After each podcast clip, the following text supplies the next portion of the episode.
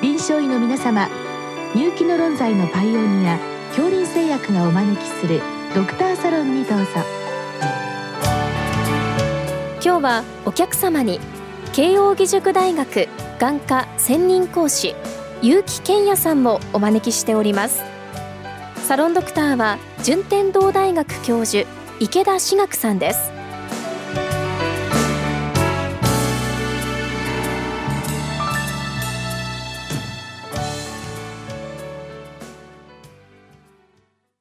結城先生よろしくお願いいたします。よろしくお願いします。えー、本日はですね緑内障のろ過手術についてっていうあのご質問来てるんですけども、まずですねあの緑内障っていうのはどんな病気で症状とかあるんでしょうか？緑内障はですね基本的にはどっちかっていうと末期になるまで自覚症状が少ない病気でですね基本的な症状としては視野が欠けるっていうことと視力が下がるっていうのを病気のポイント症状となっています。で病気との本質的にはですねこの網膜の光を感じる細胞ですね。のその次にあります光を感じて電気刺激をその脳みそまで伝える網膜神経節細胞っていうものが、まあ、死んでってしまう病気ですね。でその死んでってしまったところが見えなくなっていくという感じの病気となります。あじゃあ網膜からの電気刺激を伝える細胞がダメになってしまってっていうことですね。100万本くらいあるんですけど、まあ、それが普通の人よりも速いスピードでなくなっていく病気ですね。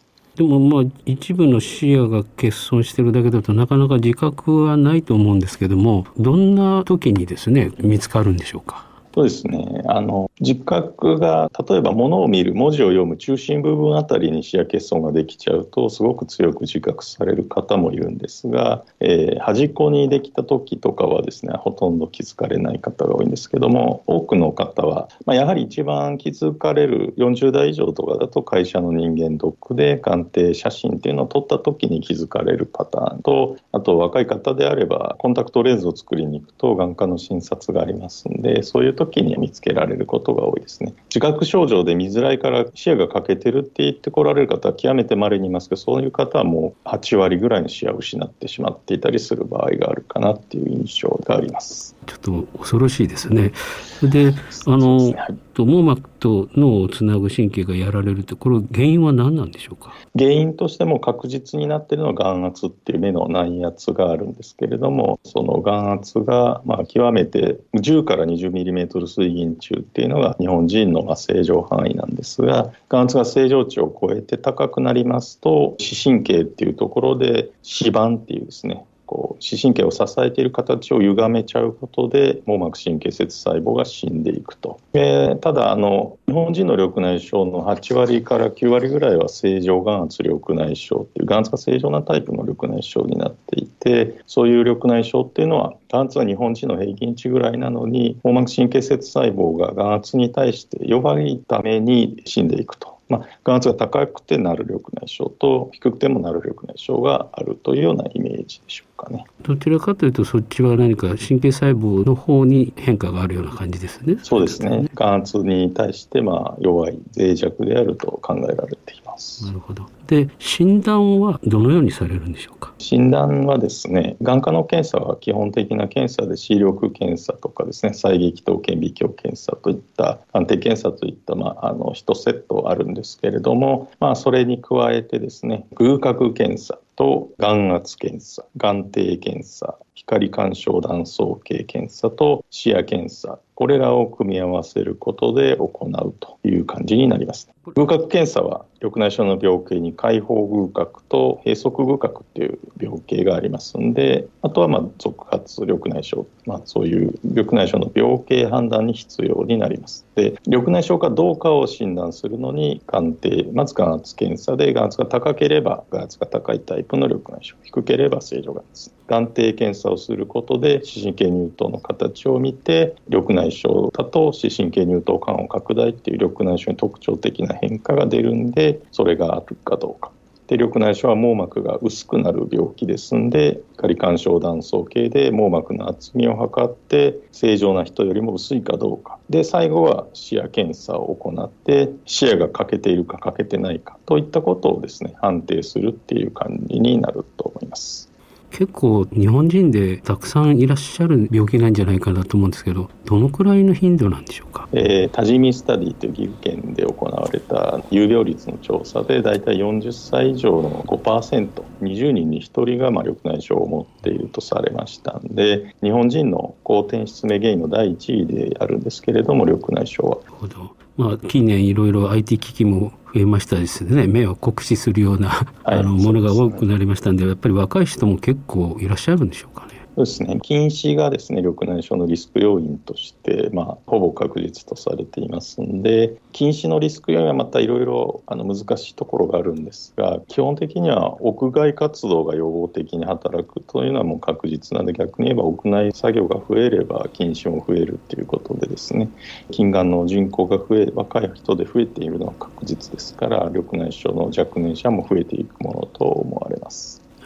で次に治療ということなんですけどもやはりまず薬物治療とかされるんでしょうか？そうですね、えー、手術選択肢もあるんですけどもやはり合併症がどうしても出ますのでまずは薬物治療を行うことになります。でガイドラインでもですね目薬第一選択薬は3種類ありましてプロスタグランジンというものとベータ遮断薬とイピツ受容体作動薬というもので3種類それぞれ特徴がちょっとずつ違いますんで、ま、一般的にはプロスタグランジン関連薬が第一選択薬とされています。まあ、あの眼圧加工効果が良くて体への副作用がないただしその目の周りにシミができたりする環境色作用があったりとかですねそういったことがありますので主治医の先生と相談しながらその3種類から自分にとって最適な点眼薬を選ばれるのがいいんではないかなと思っております。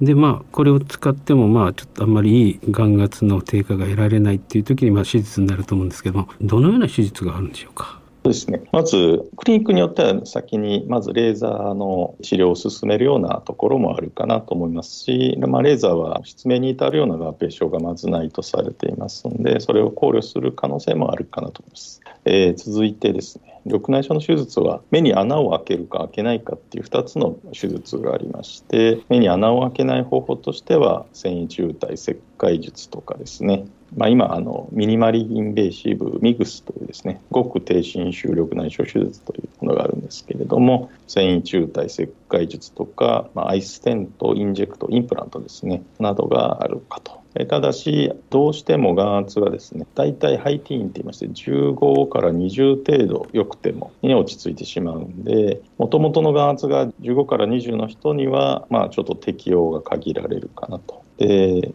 定の確率でやはりむしろ眼圧が手術によって上がってしまう。40ぐらいまで上がってしまう方が、まあ、1、2%はいらっしゃるんで、手術で眼圧を下げようと思った結果、眼圧が余計上がってしまうっていうことがあります。ちょっと皮肉ですね。そうですね。なんであの、とにかく緑内障を見つけたら、その手術をしようっていうのはよろしくないかなと。で、あのご質問の老化手術っていうのは、これはどんなものなんでしょうか？で老化手術はですねあの先ほどは目の中で水を処理する下水道を再活用するみたいなイメージの手術なんですが老化手術はもう目の中で処理するのを諦めて目の中の水を眼外に出すという感じの手術になります。で白目はですね結膜と胸膜で2層に分かれているんですけれども胸膜弁っていうですね。ただ穴を開けちゃうと目の中の水が全部目の外に流れて眼圧はゼロになってしまうので弁状の構造を作成しましてその弁の下に小さい3ミリ1ミリの穴を開けて弁をですね、えー、細い糸で何針か私の場合は5針ですけれども縫ってやることでまあ蓋を作ってですねその蓋の隙間から水が漏れるようにしてその隙間で眼圧を調整すると。で白目と白目結膜と胸膜の隙間に水を流し込んでいくというような手術が老化手術繊維中体切除術というものになります。緑内障のゴールドスタンダードの手術であります。なるほど。じゃあ、えっと、よく見るとそこの部分は少し盛り上がったようになるんですか？そうですね。あの眼圧が下がっている患者さんほどですねそこの部分にたくさん水がたまりますんで、まあ、人によっては無血管ろ過法というんですけれども真っ白血気な、まあ、雲みたいな感じですね。空に浮かぶ雲みたいなのができている患者さんもいらっしゃるかなと思います。盛り上がってる感じが、ね、盛り上がりますね、はい、でもちょっとなんか気になりそうですね。他の人にどうしたのだかって、えー、そうですね。あのご自身が鏡でチェックされてびっくりしていらっしゃることもたまにありますね。その初めて術後そこの部分気にして見てたらなんか膨らんで白いものができているとかですね。まあだからなるべく見えないところに作るんでしょうか。そうですね。上の方にですね作ることがえ眼科用具では11時とかですね1時っていうんですけれどもその上の方に作る耳寄りの上鼻寄りの上みたいな感じで作る場合が多いです、あじゃあそれでまあ見えなければまあ 特に問題はまあ、あんまり気にされる方いないですけど目薬の副作用で目が充血してるのが治ってよかったっていうような方の方が多いですか。でこの手術の効果っていうのはよろしいですね。この手術はあの平均すると4、5年後に眼圧が大体半分の方が12以下ですね。平均眼圧が12ぐらいのイメージなんですが、白内障の手術を受けている方とかですね、別のあの手術を受けていたりする方っていうのはちょっと成績が不良になってしまうこともあるんですけれども、うん、先ほどの流出路再建術というのと比べると、まあ、10代前半から場合によっては10を切る眼圧を目指すことができるっていう意味では優秀な手術になるかと思います。うん。でちょっと最後に確認なんですけども、まあ、眼圧がまた正常化して悪化要因は取れたんだけれどももともと失われた視野っていうのは後に戻らないんでしょうか？死んでしまった神経、まあ、脳みそもそうですけれども神経っていうのは再生しないことになっていますんで失われた視野はあの再生しませんからまあ、あの完全に失明してしまってから手術を受けてもしょうがないのでいいタイミングですねで手術を受けることが、まあ、一つのポイントかなと思います。簡単に言えば早期発見早期治療っていうことですね。そうですねただ、ろ過手術はですね合併症が多い手術の代表でもありまして例えば基本的には手術を受けると視力が下がってしまうんですね。なんであの失明リスクが、まあ、私の実感でいうと0.5%ぐらいの可能性で視力が0.1を強制しても切ってしまいます。なんであの肋下手術を受けるっていうことはですね一定の確率で失明するということになると思うんで手術の適用が一番重要でその見えてる自覚症状もない目に手術をして手術で失明するっていうことが出てしまいますんで絶対に必要この手術を受けないと寿命までに QOL を著しく損ねるといった時に手術をお勧めします私は。はい、ありがとうございました。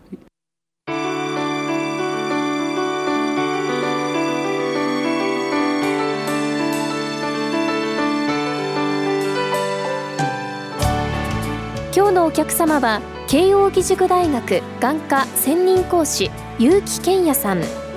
サロンドクターは順天堂大学教授池田志学さんでした。それではこれで恐林製薬がお招きしましたドクターサロンを終わります。